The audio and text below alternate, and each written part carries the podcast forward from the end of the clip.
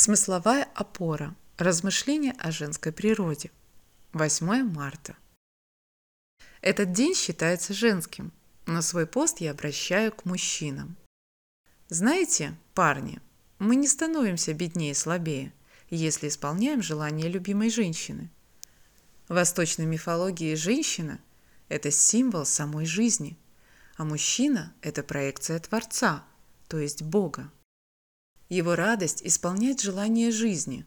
Поэтому, когда мужчина исполняет желание женщины, он подобен Богу, и награда за это велика – радость и счастье.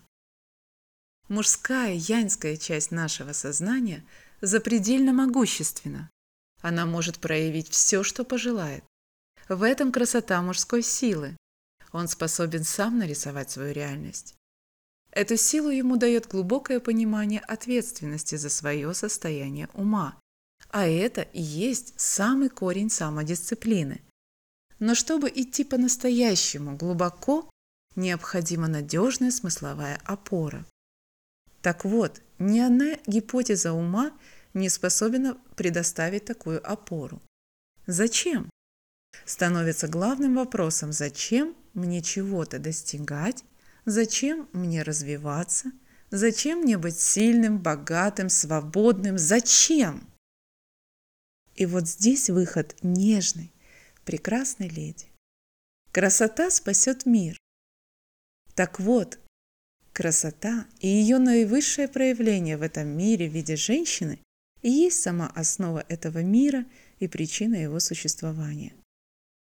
Сам мир рождается благодаря женской природе, и не случайно женщина обладает даром рождения жизни.